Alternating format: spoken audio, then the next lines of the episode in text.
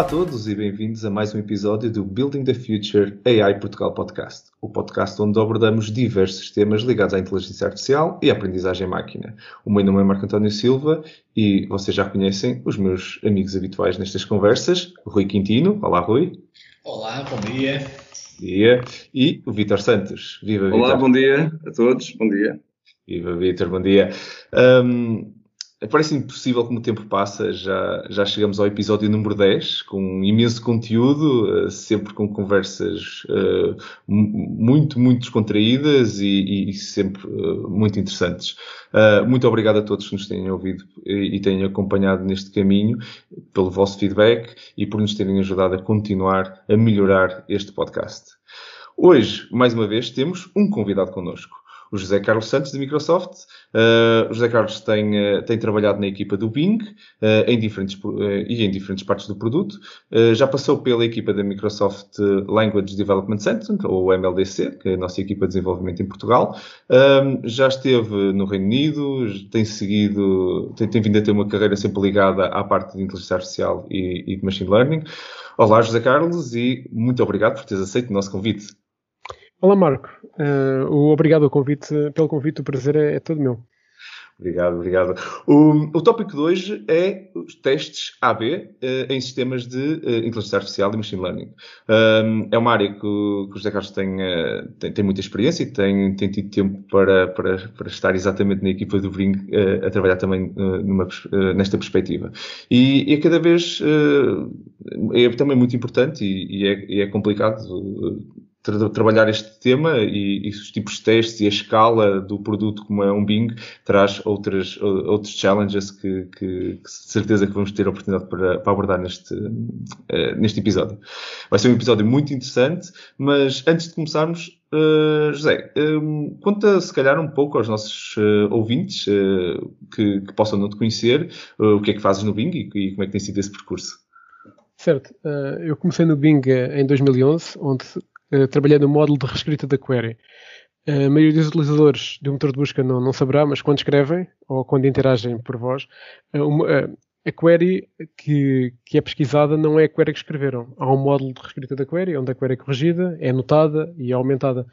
Por exemplo, são corrigidos erros ortográficos, são adicionados sinónimos. Por exemplo, se escreveu casas para alugar, vamos pesquisar também por casas para arrendar.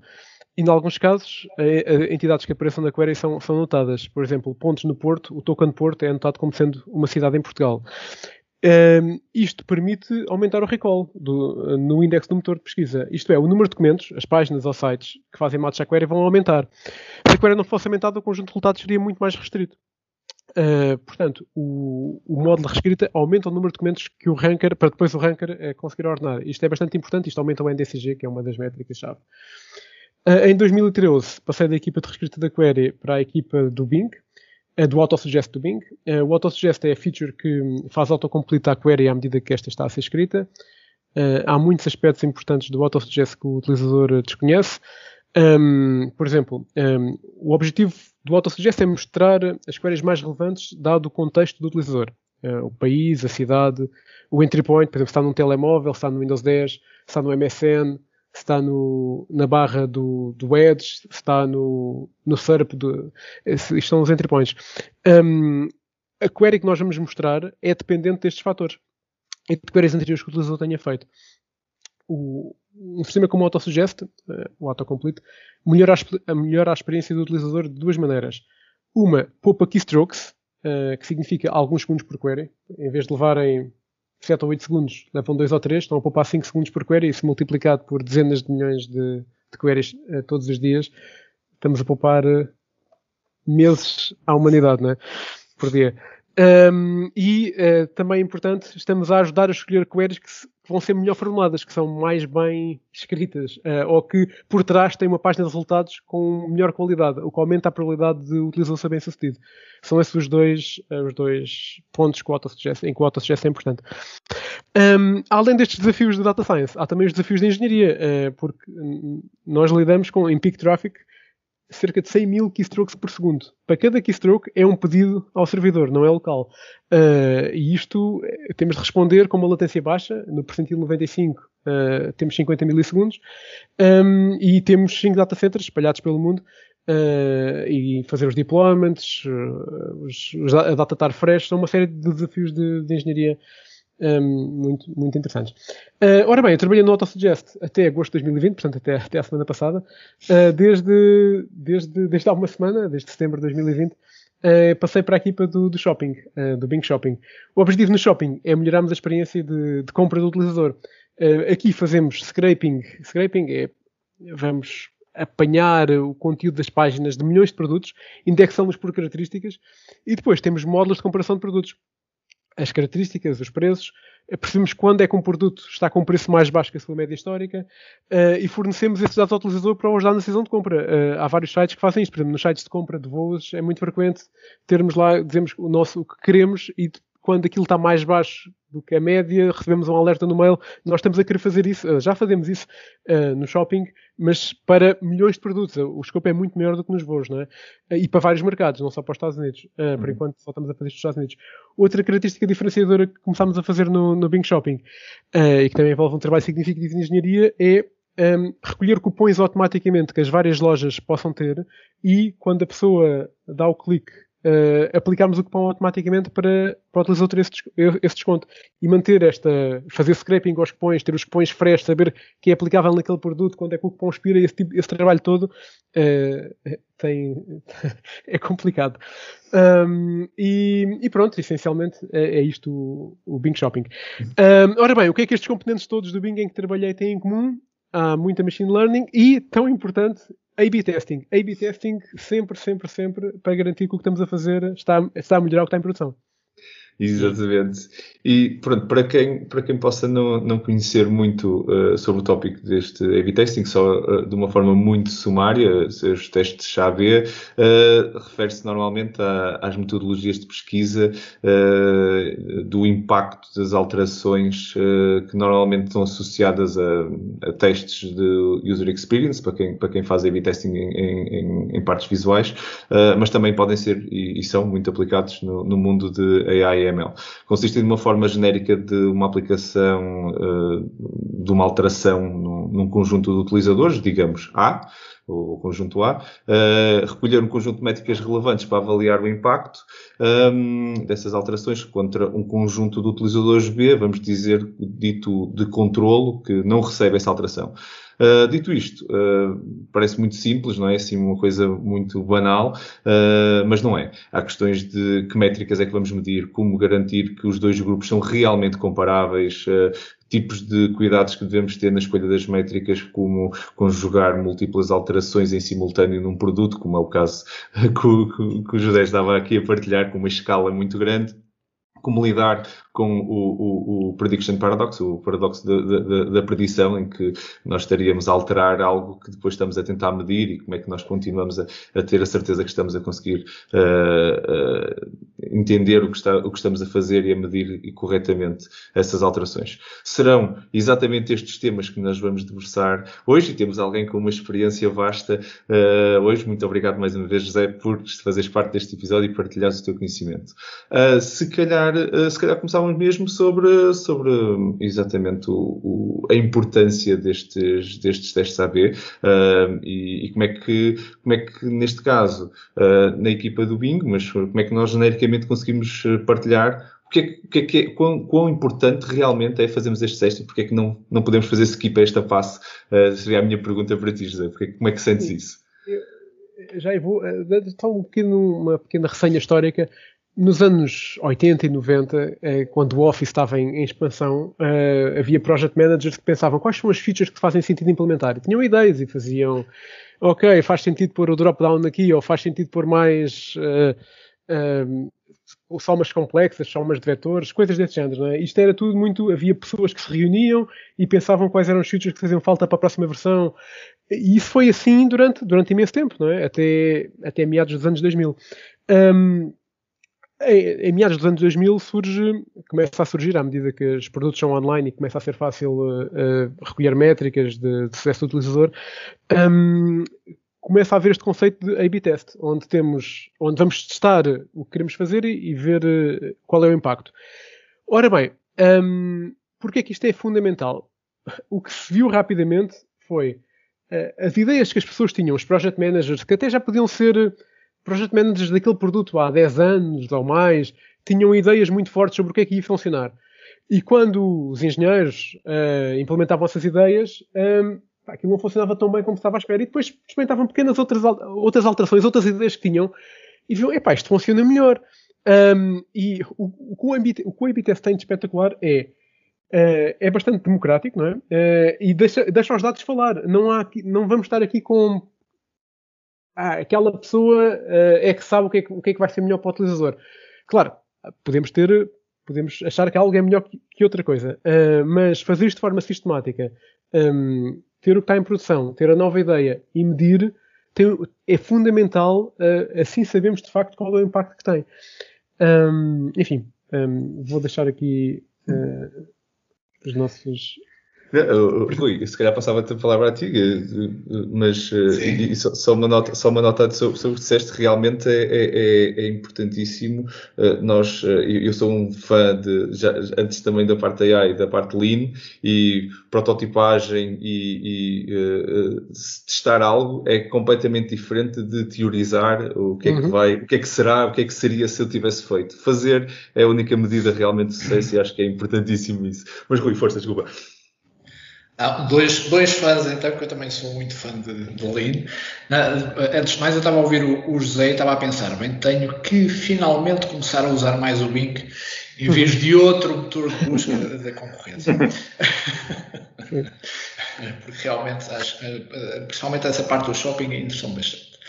Um, olha, eu por acaso ia pegar num, num ponto e subverter até, até aqui um bocadinho, mas tu, tu disseste uma coisa realmente eu ia já uma pergunta então mais, mais desafiante, que é, obviamente faz, faz todo sentido, ou seja, testar as ideias uh, e democratizar, mas a, a, minha pergunta iria para uh, estas experiências todas têm um custo também. Ou seja, Exato. se depois, na prática, em, em termos de priorização, continua a haver um ranking, ou seja, um ranking de ideias a testar, por exemplo, está a ver com a posição da pessoa na empresa, ou seja, se nós na prática só fazemos um switch do problema um bocado mais para a frente. Excelente, excelente pergunta. Então, uh, uma, uma, coisa muito importante é termos uma métrica offline.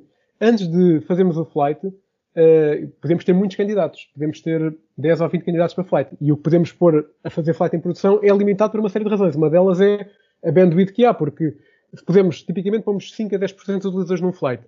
Uh, não podemos estar a correr 20 flights ao mesmo tempo, não é? Além de que uh, também tem a ver com o número de máquinas que temos para flights e assim, portanto, há, há, há restraints de facto, há constraints de facto ao que é que podemos, à quantidade de flights que podemos fazer por semana.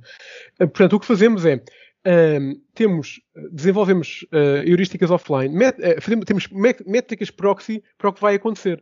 O que fazemos é, um, por exemplo, queremos medir a percentagem de sessões bem-sucedidas. Um, que é tipicamente a métrica-chave chave no Bing. Uh, offline, temos aqui um novo modelo de, de ordenação.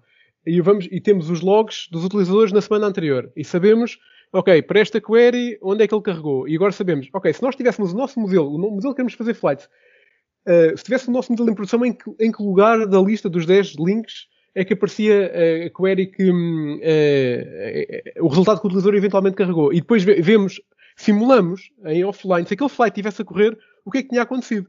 Portanto, uh, conseguimos ter um bom preditor de como é que aquele flight vai correr. E, e, e fazer isto, fazer esse sistema offline de prever o que vai acontecer num flight, envolve um, uma competente de engenharia significativa, porque nós temos imitar o flight o mais possível offline e para fazer o tal ranqueamento. E depois, uh, e depois é que. Um, e o, o, vá lá, o, o responsável ou a equipa responsável pela ideia é removida desse processo. Ou seja, o peso dessa equipa ou, ou, quão removida é que é, por exemplo.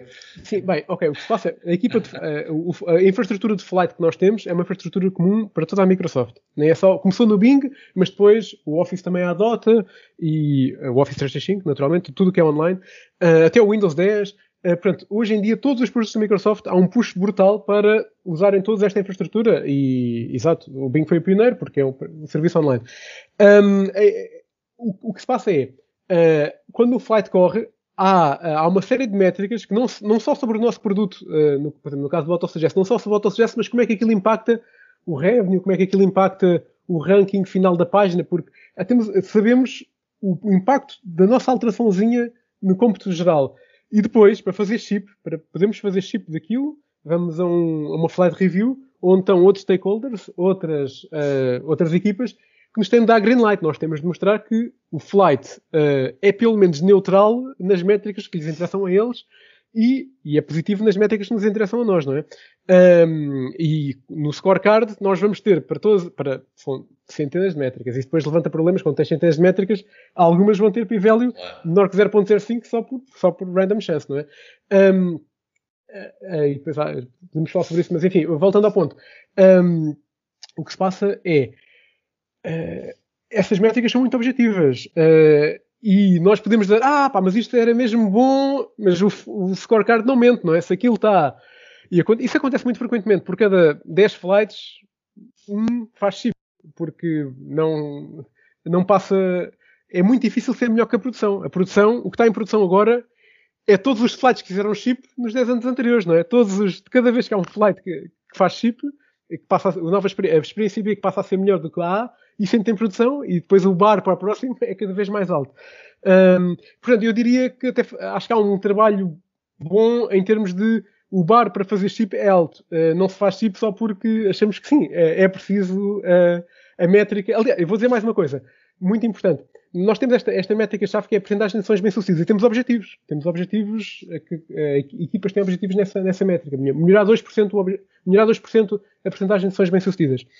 Nós, a cada flight pode, pode melhorar ou não essa métrica. É difícil melhorar essa métrica. Quando melhora essa métrica, um, o que é feito é, é feita uma certificação. É, há outra equipa que vai, uh, que vai fazer um reverse flight, onde isso entra em produção, e agora a seguir faz, uh, desliga, uh, o que se faz é, põe-se o que estava anteriormente a correr, durante um período de duas semanas, uma semana depois disso fazer chip, durante um período de duas semanas vai-se correr aquilo outra vez, nova, o que está em produção versus o antigo, e vai verificar se aquilo de facto se mantém e a magnitude.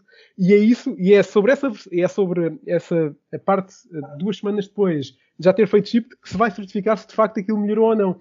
E se não tiver melhorado, se não tiver melhorado, não, não, somos, não temos crédito, não temos crédito nessa métrica. Há uma equipa independente que faz tracking para todas as equipas quem é que, quais eh, quais, qual foi o contributo de cada feature nisto e de forma independente verificar se aquilo melhorou mesmo a métrica que se quer. Que se quer. Muito interessante, muito interessante. Vitor, uh, não sei se queres, queres lançar não, sim, a palavra. Uh, eu penso que realmente estes, uh, estes testes AB são, são muito interessantes e, em particular, no contexto aqui do, do nosso, nosso podcast, interessa perceber como é que o machine learning pode ser usado no, para fazer estes testes AB e, e, e, quais as vantagens que, que se têm de aplicar algoritmos de machine learning. Mas eu, antes disso, queria fazer aqui uma pequena provocação ainda relativamente a, esta ideia de que há umas que a data science pode indicar que há uma melhor uh, experiência para todos os utilizadores. E eu queria aqui provocar o José Carlos, meu amigo de, de, há muitos anos, uh, dizendo, então, mas não, é, não deveria ser exatamente o contrário. Em vez de estarmos à procura de, uma alteração que sirva todos os utilizadores, não deveríamos era ter, se quisermos, algo personalizado, não estamos a andar ao contrário. O que é que tu tens a dizer sobre isto, Carlos? Ora bem, uh, sim, um, ehm, quando nós estamos a fazer um, ehm, uma, uma, característica, por exemplo, uh, no caso do AutoSuggest, uh, nós queremos ser mais contextualizados para, o, para, a situação do utilizador. Já estamos a, queremos mostrar sugestões específicas para a localização do utilizador uh, sugestões específicas para as queries que o utilizador uh, fez no passado. Uh, sugestões específicas para o entry point onde o utilizador está. Se está num telemóvel, mostramos sugestões diferentes do que se estiver na web, na, no, no, no, desktop. Isso já, já estamos. O, o, quando nós demos. É um novo modelo. O, o, modelo é para todos os utilizadores, mas o modelo tem em conta features do utilizador, não é? Portanto. mas são poucas, não é? Não, são algumas, quer dizer, poucas. temos a localização. Também, não, também depois há a questão da privacidade, não é? temos a localização, a cidade onde está. Um, temos queries, anterior, queries anteriores, uh, ou a ontologia das qual é que é o conceito que está? É um, está a falar de viagens, está a falar de restaurantes, está a falar de uh, compras, está a falar de pesquisas uh, Wikipedia, desse tipo de coisas. E isso, saber qual é o intento que o utilizador tem, que teve nas queries, na query imediatamente anterior, diz-nos, um, por exemplo, escreveu Tom Cruise e agora escreve I, IMDB, é muitíssimo mais provável do que Indeed, uh, por exemplo, seria típico para uma query começada por aí. Uh, este tipo de coisas, este tipo de informação, este, este, modelo, este novo modelo que estamos a testar, apesar de ser um modelo geral e utilizadores, o modelo tem em conta características dos utilizadores e, portanto, um, portanto é, é, que tu, uh, é que uma das grandes, uh, os, um dos pitfalls, uma das críticas uh, que, tem, que tem sido recorrentes tem sido justamente a falta de empatia com o utilizador, não é? Da, da utilização deste tipo de, de, aproximações. Não, há duas coisas aqui que eu diria. primeiro, os modelos podem ser hum. personalizados e outra coisa é falar, quando nós temos dezenas de milhões de utilizadores por dia, uh, diferentes, não é? De utilizadores, como é o caso, só nos Estados Unidos, como é o caso do Bing, um, é, até podemos estar a fazer um modelo que não seja personalizado. É dificílimo. Estás a melhorar a experiência para todos os utilizadores. O que se passa é, é em média. O que interessa é que em média tu vais melhorar a experiência, não é? Uh, a experiência, eh, a métrica que nós temos, que estamos a maximizar é a, métrica-chave é a percentagem de sessões bem-sucedidas. O que é, que é uma, uma sessão bem-sucedida do utilizador? O utilizador escrever a query, carregar num resultado e ficar lá, isto é um proxy, ficar lá mais do que 30 segundos. Se isso, imagina, a percentagem de sessões bem-sucedidas, o baseline é 70%. Se conseguimos passar de 70% para 71% é brutal, é excelente. Uh, uhum. Isso, ah, claro, vai, vai haver este, este, novo modelo pode piorar ali um bocadinho para uns utilizadores, mas vai melhorar para duas vezes mais os que prejudica. Em média estamos a melhorar, não é? E, não uh, e, e é isto, uh, quando, quando, tens dezenas de, quando tens este volume, não consegues, não podes uh, melhorar para todos, estás a, vais melhorar para a maioria.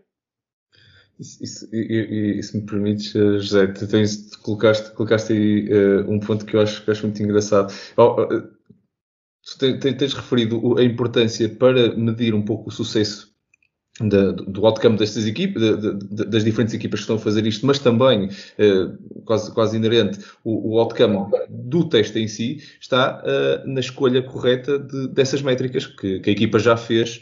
Uh, isto, se calhar, até quase, quase que me atrevo a dizer, e gostava de ouvir a tua opinião, isto não é tanto um problema de engenharia, o teste AB, mas muito mais um, um problema de conhecimento de, do negócio do que, eu estou, do que eu estou a trabalhar, muito ligado até ao que seria na, na data science, exatamente a mesma coisa, mas Gostava de ouvir o teu feedback sobre isso. Sem dúvida, sem dúvida. Definir a métrica a otimizar é chave, é chave, é essencial.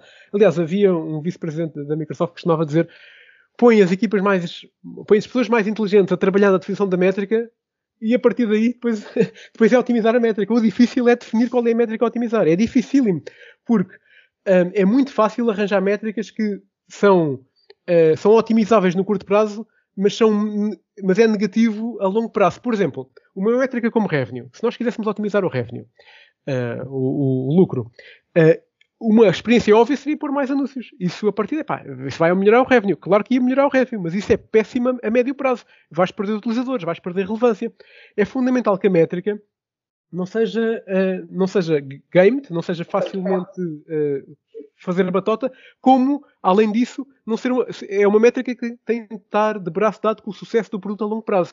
E esta métrica de uh, a sessão ser bem sucedida, o utilizador ser bem sucedido, que é um conceito um bocado abstrato, e um proxy é mais complexo do que isto, mas um proxy simples para as pessoas perceberem é a pessoa ficou mais do que 30 segundos no, num resultado que clicou, ou se for uma, uma pergunta do género, a temperatura em Lisboa recebeu ali são 30 graus e viu a, e a resposta está lá e é a resposta certa, uh, nós, qual é a porcentagem de queries para as quais nós temos, uh, conseguimos fazer isso? Um, e, e, esta métrica, porcentagem de sessões bem-sucedidas, é uma métrica muito mais robusta do que, do que o revenue, por exemplo, ou do que o número de utilizadores, mesmo só o número de utilizadores, porque podes ter estratégias de arranjar mais tráfego. É, queres saber com, com bem-sucedidos são os utilizadores. E isto é uma métrica geral para o Bing. Depois, para cada equipa, para nós no AutoSuggest, nós tínhamos a métrica-chave era o rank of issued query. É quando tens as sugestões que nós estamos a mostrar, em que posição na lista de sugestões é que aparece a query que o utilizador carregou. Não é? é, uma, é uma métrica importante. Outra métrica que também usamos no AutoSuggest é os keystrokes que nós estamos a propor ao utilizador. Keystroke saved. Um, isso, exato, são métricas que estão correlacionadas com o sucesso do utilizador. Um, e é muito importante pensar bem nas métricas e depois também, um bónus é são métricas que nós conseguimos medir bem offline, ou melhor, uh, se nós conseguirmos como é caro fazer flights, como, uh, é, mesmo assim é muito mais barato fazer flights do que fazer chip ao produto e depois ter um problema, né? Mas como uh, tens bandwidth limitada para os, para os flights que podes fazer, é importante teres uma métrica que em offline consegues simular como é que em princípio a métrica se vai comportar. Portanto, por vezes, por vezes até vais fazer algumas concessões e vais, ok, tenho aqui, ou arranjas uma métrica de proxy offline. Portanto, são estas, coisas todas que tens de jogar para, pá, para, para conseguirmos ser ágeis, porque é fundamental ser ágil, fazer chip com frequência uh, e estar a melhorar a experiência do utilizador. Sim, e, e passaste mesmo essa, essa imagem muito boa para quem nos está a ouvir, que realmente, se calhar, acho que muita gente pensa este problema, até depois já vamos ter a oportunidade, se calhar, de falar a seguir sobre, sobre toda a componente da MLOps eh, e tudo, que é, um, que é, uma questão de engenharia, não é? Isto é, é, é, é, como implementar isto, mas de vez em quando o que implementar é uma pergunta muito mais importante e obrigado por partilhares isso, José. Uh, Rui, passo-te a palavra para, para, para, também partilhares uh, as tuas questões. E aproveitar aqui até, precisamente falando da questão do, do, do, do teste AB, do A e do B, é? e das dicas é que, que vocês tenham e nos cuidados, vocês trabalham isto a uma escala impensável, se calhar para a maioria das equipas, não é? Uh, cuidados uh, a ter na escolha dos grupos, que utilizador é que vai para, para cada grupo, portanto, na, na questão da representatividade da amostra, para o teste, para o controle, uh, contaminação de experiências, várias dicas que vocês Ora bem, sim, isso é um problema essencial. Uh, se a amostra, se o A e se o B forem, envias, forem enviesados, vai haver problemas, não é? Nós queremos que sejam o mais parecidos possíveis. Nós queremos que a única coisa que difere é o que é que estão a ver, não é? Um está a ver o que está em produção, o outro está a ver algo diferente. Uh, portanto, é essencial, como, como disseste, Rui, que as amostras sejam homogéneas. O que é que isso vai acontecer? Como é que consegues uma amostra homogénea? É fazer aleatoriamente, não é? Assignas os utilizadores. Tens o teu grupo, tens a população total de utilizadores, tens os teus universo de utilizadores e, aleatoriamente, mandas uma moeda ao ar, ok, este vai para o A, este vai para o B. Faz isso aleatoriamente. Isso, isso era o que era feito aí até 2012, 2013. Isso em geral funciona muito bem. Isso em geral funciona muito bem. Mas há situações onde, uh, onde mesmo que pareça aleatório, um, não, é, não é assim tão aleatório e há um, e há um viés, há um bias, uh, há um bias uh, uh, na, na, escolha, na escolha dos grupos. Posso-te explicar porque é que isso pode acontecer? Vou explicar porque é que isso pode acontecer. Porque é que isso acontece? Ok, isso acontece porque podia, deve estar, os, os, nossos ouvintes devem estar a pensar, mas como é que é possível? É aleatório, pá, em média, o grupo A e o grupo B vão ser. Pá, com tanta gente, não é? Em princípio, gente, não é? Claro, com tanta gente, em princípio, não vai haver problema. O que se passa é o seguinte: é que nós temos vários flights a correr. Uh, imagina, temos 10 slots para flights, cada slot com 10%. Acabou um flight, acabou agora mesmo, eh, eh, acabou um flight e temos agora 20% disponíveis. Mas o flight que acabou, exato, agora os outros flights continuam a correr. Agora quer começar o flight, vou com aqueles que acabaram, não é? Uh, e portanto já tenho ali um universo muito mais pequeno. Aumenta muito mais a... Claro que agora, mesmo assim, vou escolher aleatório dentro destes mas já estou a aumentar imenso a probabilidade de, de haver problemas. É? De haver problemas no, no, viés, não é? Porque já não estás a escolher a população toda, estás a escolher a, a, a subpopulação do flat que acabou de acabar. Sim. Exato, não é? E, um, e, não é só isso. E depois o mais complexo é tens o flat que acabou de acabar no autossuggest, mas também tens o flat que acabou de acabar no ranker geral do Bing. E são number lines diferentes. E isso faz com que haja muitas. Eh, faz com que seja começa a ser provável uh, ter as restrições. Ah, e depois tens restrições esta tens restrições de quando é que o utilizador pode entrar no flight, começa a ser provável um, como tens tantas restrições, começa a ser provável quando faz aleatório, e como já tens poucos utilizadores disponíveis, um, que, que os grupos estejam contaminados, que estejam contaminados da experiência anterior e que já tenham aprendido algum comportamento não desejado. Então, é verdade. Como é que isto se resolve?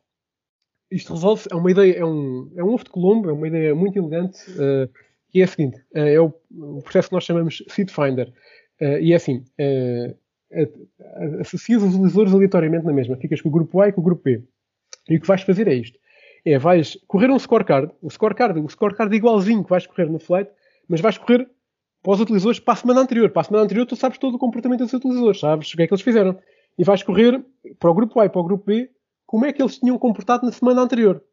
Uh, e vais ver as métricas, como é que as métricas variaram. E vais ver se há métricas, sobretudo as métricas mais importantes, se, essas métricas, se há uma diferença estatisticamente significativa nessas métricas, é porque o grupo A e o grupo B são, não, são, não, são, não são homogéneos, são suficientemente diferentes. Uh, e, portanto, queres arranjar uma distribuição diferente, diferente entre o grupo A e o grupo B. O que é que fazes? O outro, o outro número aleatório, e o seed finder. O seed é a alusão à random seed dos números aleatórios arranja-se, então faz uma divisão diferente entre o A e B. Tens os mesmos 100 utilizadores, tens o 1, o 2, o 3, imagina. Não, podemos usar sempre o 42, é isso? não, o que eu estou a dizer é, é, é, é, estou a dizer porque é um número habitual nos seeds, muitas vezes nas vendas é o 42, não é? Não, não, não, imagina, o 42 pode ser o default, mas ok, quando usas o 42, epá, a métrica, esta SSRX, esta SS, a, a, a, a porcentagem de sessões bem-sucedidas, epá, há um, há um, o p-value é tipo 0.01. Epá, isso é, é desconfortável. É. Estás a começar a experiência já com esse problema, já com okay. uma diferença dessas. Então usas o 43. Agora, agora corre, usas o Não, é irrelevante qual é o número que usas, obviamente. Sim, sim, é? sim, sim. Usas o, e vês agora, para esta distribuição, agora os grupos vão ser diferentes, não é? Uh, completamente diferentes. Eu, alguma métrica estatisticamente significativa Pode, okay, há aqui uma que está com 0.03. É, enfim, o que vais fazer, vais, vais correndo vários sítios até estás com um scorecard onde estás confortável, onde não há ali uh, nenhum, onde não há nenhuma métrica estatisticamente significativa. E pronto, e é com esse feed que começas o flight.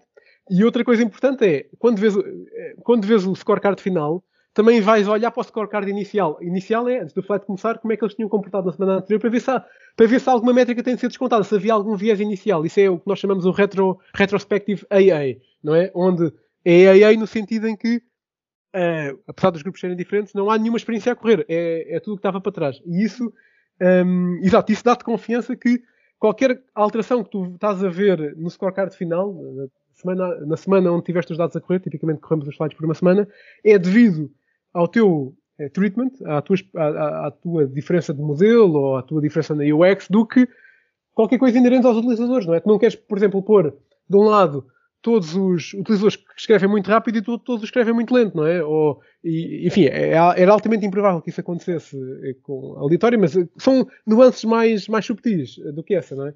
E pronto, e é, e é isto. É, é esta a ideia. É um, é um ovo de Colombo espetacular. Eu quando, quando, quando quando li isto pela primeira vez e quando a Microsoft implementou isto em 2012, 2013, é pá, exato, isto é pá, é espetacular. Claro, o custo disto é.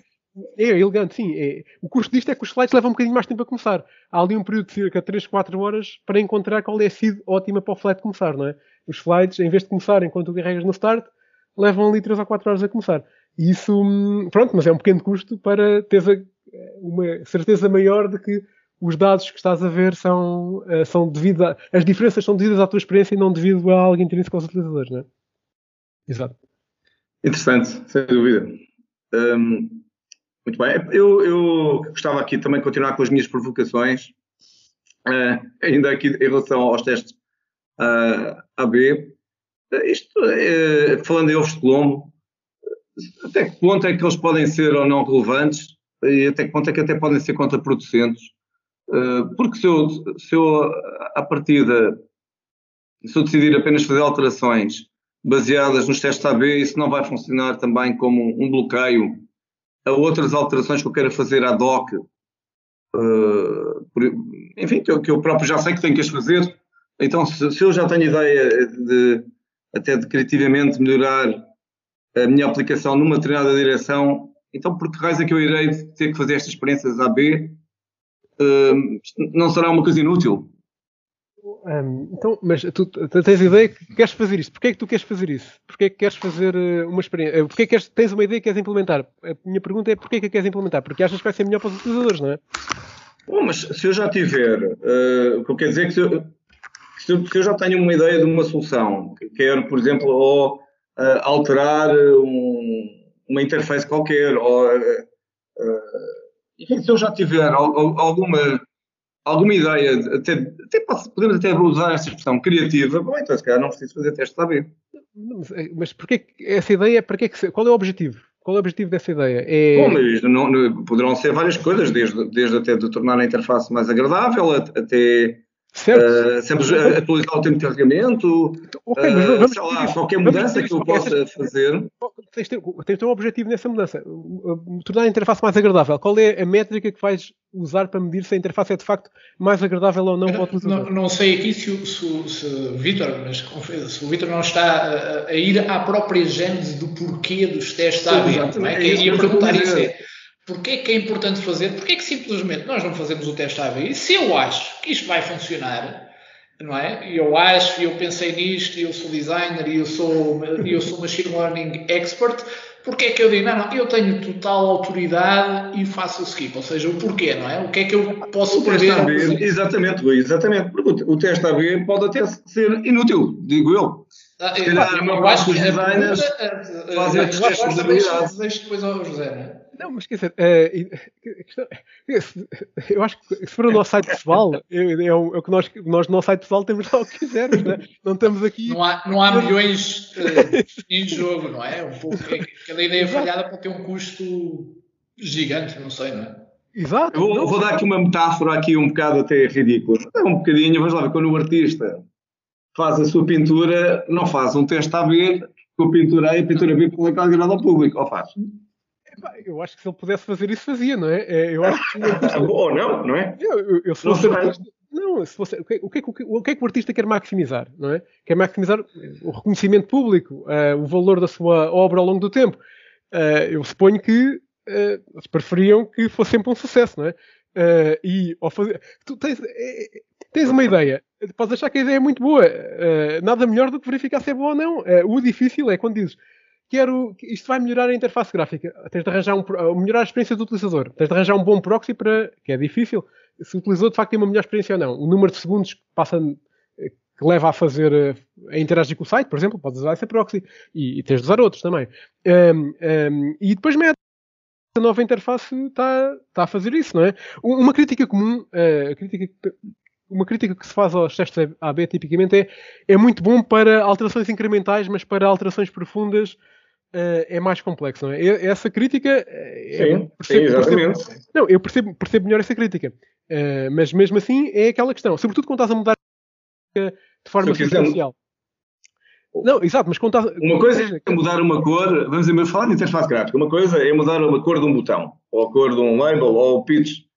Uh, outra coisa é, é, é mudar completamente a interface. E se calhar, se eu quiser mudar a interface Uh, se calhar eu não, eu não, preciso fazer um teste AB. Então não, não, não faz sentido. Não, não, então não faz. Então podes pôr a interface antiga, a interface nova e vês. O que se passa geralmente, um, o problema disto é, um, é o que nós chamamos de um cold start, onde tens os utilizadores, quando a interface muda completamente, levam tempo a adaptar-se. E naturalmente o, o, incumbente tem uma vantagem. Quem já está, o, o, que está em produção tem uma vantagem grande que é, já estão habituados àquela interface, onde é que está aquele botão, onde é que está o... E isso tem uma vantagem é, injusta. Portanto, o que tipicamente faz é, tens uma semana uh, onde é o tempo para os utilizadores se ambientarem e depois começas, até já estás a medir as métricas, mas uma semana depois uh, uh, é que faz a métrica, já, os utilizadores já estão habituados, tens os utilizadores da, da versão que está em produção, a nova versão, e, eh, e, e vês novamente as métricas. Se, se, ao longo do tempo os utilizadores naquela, na, na, versão com nova interface estão de facto a melhorar eh, o tempo de resposta, o, o tempo de interagir com o site. Um, mas faz todo o sentido na mesma fazer teste AB, faz todo o sentido. Uh, claro, não é porque se não fizer. Numa lógica isso... de democracia, não é? Numa lógica em que o que eu quero é que o utilizador decida, não é? Em que estou a perguntar ao utilizador, não é? Mas eu posso ter outras lógicas, não é? Nomeadamente de, epá, de, de, de, eu próprio querer criar uma ruptura, ter um breakthrough em termos de, do que é a minha interface, ou não? Podes, claro que podes fazer. Isso é, não funciona como uma força de bloqueio, repetindo a minha, a minha provocação. A questão é, tu, tu tens uma métrica a maximizar. A tua nova interface é para melhorar essa métrica que tu queres, não é? Seja ela qual for. Uh, tu queres que os usuários consigam ser mais bem sucedidos, que usem o teu site mais, que façam mais queries, ou que façam mais compras, ou que eh, ou que na Wikipedia que, epá, é, na Wikipedia qual a métrica, não sei qual é a métrica de sucesso, talvez no caso dos editores que, que haja mais edições e que as edições sejam fidedignas, que não sejam depois reverted. Tens uma série de é, tens, acho, é fundamental teres uma métrica que tu queres relacionada com o sucesso do teu negócio. Esse é o primeiro passo. E tudo o resto é derivado disso, não é? Todas as melhoramentos que queiras fazer são para melhorar isso eu vou, vou ajudando aqui o José também, é assim, no fundo é, é nós termos intuição versus data, não é?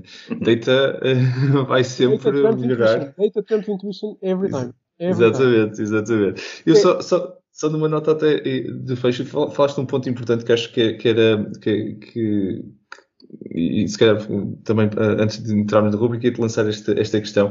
Uh, falaste do, do, do, facto de isto ser muito, muito dado ou muito adequado a, a, a alterações incrementais, José e não tanto, se calhar, para, para, para, para Big Bang eh, changes, e falaste até no, no exemplo da, da, da interface.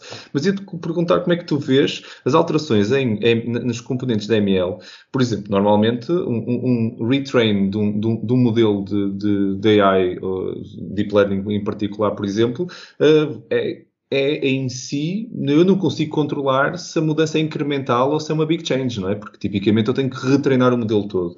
Um, e isso, isso pode tornar o A-B testing algo complexo de medir pelos pontos que tu estavas a, a, dizer e bem relativamente ao impacto, não é? Quer dizer, de um momento para o outro eu estava habituado a que ele, a que ele me ajudasse muito e agora de um momento para o outro ele está-me a, a, dar sugestões num, pronto, num, num, uh, num, tipo completamente diferente. Eu sei que as métricas são as mesmas, mas pode haver ali uma, um, uma mudança significativa das, do interior do modelo. E como é que, como é que vocês veem isso? Ou como é que tu pessoalmente vês, vês este tipo de alterações? Não quando eu disse Big Bang Change, tem sobretudo a ver com perceptível para o utilizador. Portanto, sobretudo, isto tem mais, tem mais a ver com o X. Relação, se o modelo alterar profundamente, isso é pouco relevante para o utilizador. O que interessa é, uh, o, o, modelo pode ser completamente diferente, pode estar a usar muito mais features. Uh, mas uh, isso para o utilizador é completamente transparente. ele vai achar, epá, estas sugestões agora são melhores. mas isso é apenas uma. A, a, ordem dos resultados está melhor. Mas se, se o X não mudou, isso não é. Não é não é significativo. Uh, não é significativo. O modelo, o, o modelo de ser alterado. Quando eu, quando, é, quando eu digo que é importante um, fazer A-B testing do modelo, do modelo de machine learning, vamos lá, uh, vou, vou, tentar explicar um pouco melhor. Nós, para um modelo, tipicamente, nós, nós, em offline conseguimos fazer imensas coisas. Nós sabemos qual é a precision do modelo, qual é o, o recall, qual é que é a sensitivity, qual é que é. Temos imensas características uh, uh, que conseguimos avaliar. Temos um conjunto de treino, um conjunto de teste. Um, e, portanto, já temos uma boa ideia se aquele modelo, para o problema que está a tentar resolver, se é melhor ou não. Ainda assim, é muito importante, pelas razões todas que elenquei anteriormente, uh, pôr de facto, fazer de facto um A-B test. Porquê? Um, ehm, porque quando pomos um modelo em produção, há uma série de outras coisas que na nossa versão offline, uh, ou que não é só a questão da precisão do recall, há também a questão da latência do modelo, a memória que está a usar, e uma série de outros parâmetros que, um, ou, ou, mesmo, mesmo sem ser este problema, só, mesmo só do problema de data science em si, tens a questão de epá, uh, parece que é muito bom e até pode ser uh, bom para dar os resultados, mas tem algum side effect que, por exemplo, pode fazer coisas do género dar resultados duplicados ou muito próximos uns dos outros. E isso, na métrica-chave que tu estás a ver, até é bom, mas quando fazes aquilo com a página toda, percebes desse problema. Isso fica visível. portanto, um, enfim, tens métricas a, todos todas as partes do stack, não é? Tens a, quando estás a desenvolver o um modelo, tens as métricas diretas, clássicas, a Precision, Recall, estas que acabei de mencionar, F1 Score. Um, à medida que vais pondo, integrando isto com, com, o resto do sistema, tens como é que ele interage com o resto, não é? E, e com o whole stack, e isso, isso é fundamental de medir. E não só, e na realidade nós estávamos, estás a falar e bem das métricas que nós medimos, uh, de, tipicamente no modelo, mas não são as métricas de negócio, e essas tornam-se só possíveis pois, pois. efetivamente medir uh, exato, quando exato. estás num cenário produtivo, não é? Exato, exato. Uh, e acho que isso, por acaso, é uma lição bastante importante. Acho que tem aqui imensas lições muito, muito importantes. Um, e, e desde já agradeço, José, por, por teres partilhado muito, muito insight sobre isso. Um, a nossa conversa continua, mas agora, se calhar, na, na nossa rubrica.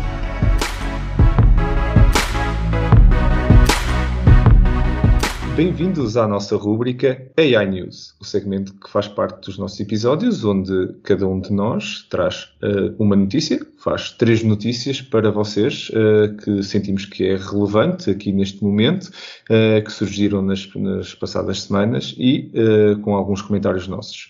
Como é hábito também, os links uh, das notícias uh, estão publicadas na descrição do episódio, se quiserem ler em mais, uh, em mais pormenor as notícias que falamos aqui. Hoje temos como convidado o José Carlos Santos, que, tem, que esteve no nosso episódio e que também está na nossa rúbrica para comentar algumas das notícias. para começar e dar aqui o pontapé de saída hoje, convido o Rui para começar com a sua notícia. Rui, força!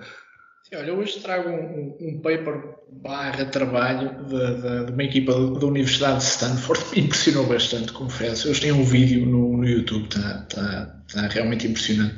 Basicamente, eles, através de um conjunto vasto de, algoritmos, imagino que alguns são inteligência artificial ou mais ou menos inteligência artificial, mas é um trabalho impressionante pelos resultados finais, que basicamente eles conseguem gerar, sintetizar o vídeo de uh, um jogo profissional uh, entre dois uh, tenistas profissionais. E, portanto, podem ver, podem escolher o Roger Federer contra o Roger Federer, podem ver o Roger Federer contra a Serena Williams, e os personagens, entre aspas, no vídeo são controláveis, e o vídeo é de um realismo. Eu não sou, não, não acompanho muito ténis, mas a mim impressionou bastante a, qualidade do vídeo produzido. É verdade que o background é fixo, mas não era o âmbito, mas os movimentos e o vídeo, se estamos nesta fase agora este ano, eu não sei como é que vai ser daqui a alguns anos, realmente. Impressionante, eu já vi o vídeo duas vezes e, e nós vamos deixar o link, vão ver, porque realmente é muito, muito interessante e a todos os níveis esta indústria toda do, do, do entretenimento, principalmente, eu acho que há muita disrupção que vai acontecer rapidamente e nos próximos anos é difícil prever os impactos positivos e negativos, mas, mas vejam por, por realmente vale, vale a pena. Chama-se o Virtu Player, tem o Pay para acompanhar, mas se quiserem podem ver apenas o vídeo. Muito interessante, muito interessante, Rui. Eu digo-te uma coisa, eu acho, eh, eu sou, eh, uma das áreas de minha paixão é, é, é mídia e eu fico, tenho andado a ficar eh, impressionadíssimo com o que se consegue fazer, principalmente em cima de vídeo, a geração de conteúdo e tudo está, está completamente revolucionada. Há pouco tempo partilhei no, no LinkedIn uma, uma pequena rúbrica criada de um, de um, quase um comentador que lia um texto e era um AI bot a fazer isso, que fez um furor no meu LinkedIn, mas acima de tudo porque eu fiquei impressionado mesmo com a tecnologia, com o avanço que isto está a ter, por isso é mesmo, mesmo muito interessante. Uh, Vitor, uh, passo-te a palavra uh, a ti. Que notícia trouxeste tu para nós? Eu tenho uma notícia que achei muito interessante, não, não exatamente por causa da tecnologia envolvida, porque a tecnologia envolvida, que a detecção de imagem é algo que nós temos vindo a assistir e que já conhecemos, não é? em particular com a utilização de CNNs, mas uh, eu resolvi uh, trazer esta notícia por causa do seu impacto uh, social. na verdade, a notícia, que é de, de, do início de agosto, diz chama-se a, a ferramenta de inteligência artificial detecta imagens de abuso infantil com 99% de precisão. E eu acho que este é o tipo de, de, de notícia que ilustra bem uh, o poder que o, esta tecnologia da inteligência artificial pode ter a favor da sociedade. É evidente que qualquer tecnologia pode ser usada para o bem e para o mal, mas não é demais uh, referir que uh, é esta ferramenta, que, que é aqui referida na notícia, que é uma ferramenta uh, chamada Safer, que, um, que, foi desenvolvida por uma empresa sem qualquer espécie de, de fins lucrativos, consegue detectar imagens de abuso infantil e remover imediatamente essas imagens, de, de, como um sistema de filtragem. E ainda para mais, também uh, recorrendo à notícia, também é importante uh, dizer que neste contexto de pandemia, que aparentemente uh, o, o, o, os abuso, o, abuso infantil, infelizmente, aumentou em cerca de 50%. Portanto, que ainda torna mais relevante a utilização, a utilização deste tipo de sistemas. Portanto, eu queria aqui aplaudir a empresa, a Torn, por ter uh, implementado uh, este sistema, mas também queria aqui uh, sublinhar que é esta, esta ideia do machine learning e destas redes automáticas podem realmente ajudar a sociedade desenvolvida. Muito, muito importante. agora, aqui, estava aqui a rever a notícia por acaso e, e há aqui uma, uma, uma, parte que ilustra uma coisa que já, já me tinha uh, suscitado a dúvida e é uma, uma problemática paralela, mas não importante, e eles falam explicitamente, uh, e está documentado, o, o, o stress, uh, e inclusive é o que diz aqui a notícia, de, de suicídio, terapia, que estão expostos os moderadores deste tipo de conteúdo. que imaginem uhum. o que é ter este tipo de trabalho e ser confrontado com este tipo de, de imagem, não é?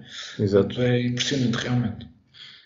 Isso acho que para mim é a beleza da inteligência artificial, é quando nos consegue não só retirar as tarefas mundanas e, e, e, robotizáveis, mas acima de tudo as que, as que nos conseguem fazer mal, então é que estamos, estamos mesmo, mesmo onde devíamos estar na inteligência artificial, sem dúvida. Uhum. Eu, da minha parte, trouxe, trouxe uma notícia que esteve, está muito na voga estas últimas semanas, foi, foi muito mediática, que foi o facto da Microsoft ter um, se juntado a, a, pronto, aos, aos grandes da inteligência artificial na luta pelos deepfakes. E pronto, agora começou-se a falar muito de deepfake, só para, para quem nos está a ouvir, que possa ainda não ter, ou ter visto isto, esta palavra e não ter entendido muito bem o que é, que é estes deepfakes. O deepfake são aqueles vídeos que, que, que, se consegue ver em que, por inteligência artificial, eu consigo manipular a cara uh, da pessoa, e não só, e depois também no áudio, como é evidente, mas ao mesmo tempo, ao, pôr, ao, juntar os dois e conseguir fazer com que aquela pessoa esteja a dizer o que eu lhe estou a dizer naquele vídeo, esteja a dizer o que eu quero que ela diga, que não é exatamente o que foi dito naquele vídeo em particular.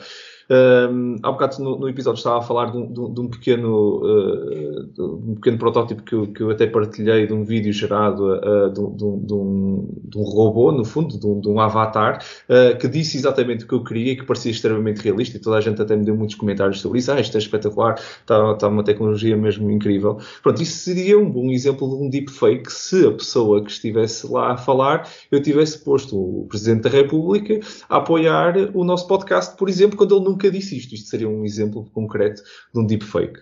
Uh, a Microsoft está uh, com, a desenvolver uh, algoritmos exatamente para detectar este tipo de vídeos. isto depois teve, ganhou algum caráter mediático derivado ao, às eleições nos Estados Unidos e à possibilidade de adulterarem a tecnologia de, de geração destes, destes vídeos para pôr certos candidatos a dizerem e a apoiarem uh, ideais que não sejam o deles uh, e criar esse tipo de fake news. Isto está muito ligado ao, ao tema de, das fake news. E esta é que eu acho que é a importância de, deste tipo de tecnologias. Existe para quem quiser, depois posso estará nos no, no, na descrição aqui do, do, do, do episódio, mas o, o, o Spot que é exatamente um site que está um bocado, uma organização está um bocado dedicada a esta, esta temática de, dos uhum. deepfakes. Se quiserem conhecer um bocadinho mais sobre isso, até vos aconselho a irem ao site e a verem alguns dos exemplos de, de alguns presidentes a darem algumas declarações e, e, a pessoa ter que dizer, ok, isto é verdadeiro ou é falso. É muito difícil humanamente fazer isto. Uh, é para isto que serve, se calhar, a inteligência artificial e também, se calhar, vai criar aqui uma vertente nova, na minha visão, de, de, de certificar quase os vídeos, uhum. temos outras coisas e outras fontes de notícias certificadas. Espero eu que isto caminhe é. rapidamente para isso. Acho que em breve vamos ter um filtro no Teams onde isso é aplicado em, em, em real time, não é? Porque uhum. e, e, a verdade é que hoje em dia os deepfakes estão, estão a um nível. Eu olho aqui para a nossa call que nós estamos a fazer e eu diria que aquilo onde eu tenho garantia ou em breve eu vou ter garantia da autenticidade, salvo nós combinarmos uma password prévia entre nós, é pelo facto de eu saber qual é o e-mail que está aqui ligado. Porque se for na imagem, em breve, Marco, podias não ser tu. Exatamente. Exatamente. Bom, mas eu queria é aqui dizer. Isto vai mudar eh, muita coisa mesmo. Sim. Eu espero é que a vertente positiva acompanhe a vertente negativa, é o que todos esperamos hoje. Exatamente. É bem eu aqui, mas eu queria aqui sossegar todos os nossos ouvintes que somos mesmo nós, verdade? É verdade, é verdade, é verdade. Não há deepfakes aqui. Apesar de, de, de, pá, no, próximo, no próximo episódio, pá, se calhar vou mandar aqui um avatar. Pá, para não... mas, mas é verdade. Vai tirar umas férias. Mas cada vez mais o, o, o que é verdade e o que é mentira, pá, eh, cada, eh, realmente teremos eh, muito seguramente de ter novas maneiras de certificação até de nós próprios. Não deixa de ser uma coisa um bocado paradoxal. É verdade. É um tema muito interessante eh, e, e com este tema uh, concluímos o episódio 2. Um, o meu nome é Marco António Silva e vocês estiveram a ouvir o Building the Future AI Portugal Podcast. O podcast que vos fala sobre inteligência artificial em conversas informais, mas cheias de conteúdo. Um obrigado enorme por mais uma conversa muito interessante aos meus parceiros de sofá virtual, ao Vitor Santos. Obrigado, Vitor. Muito obrigado também. Muito obrigado. E, e ao Rui Quintino. Muito obrigado, Rui. Ah, obrigado. E como, é, e, como, e como é, evidente, um, um, especial muito obrigado ao nosso convidado de hoje, José Carlos Santos, por ter aceito o nosso convite e por ter partilhado todo este conhecimento e toda a sua visão sobre este tema de hoje. Muito obrigado, José. Obrigado, meu, pelo convite. Uh, e claro, um, um, obrigado a todos que estiveram desse lado a ouvir-nos. Uh, é para vocês que nós produzimos este conteúdo. Caso tenham uh, temas que gostavam de ver discutidos em próximos episódios, sugestões, comentários ou feedback, estamos muito interessados em ouvir-vos. Façam-nos chegar um e-mail para podcast.buildingthefuture.pt. Caso ainda não tenham subscrito, não se esqueçam de subscrever o podcast. Podem nos encontrar em todas as plataformas principais e no YouTube.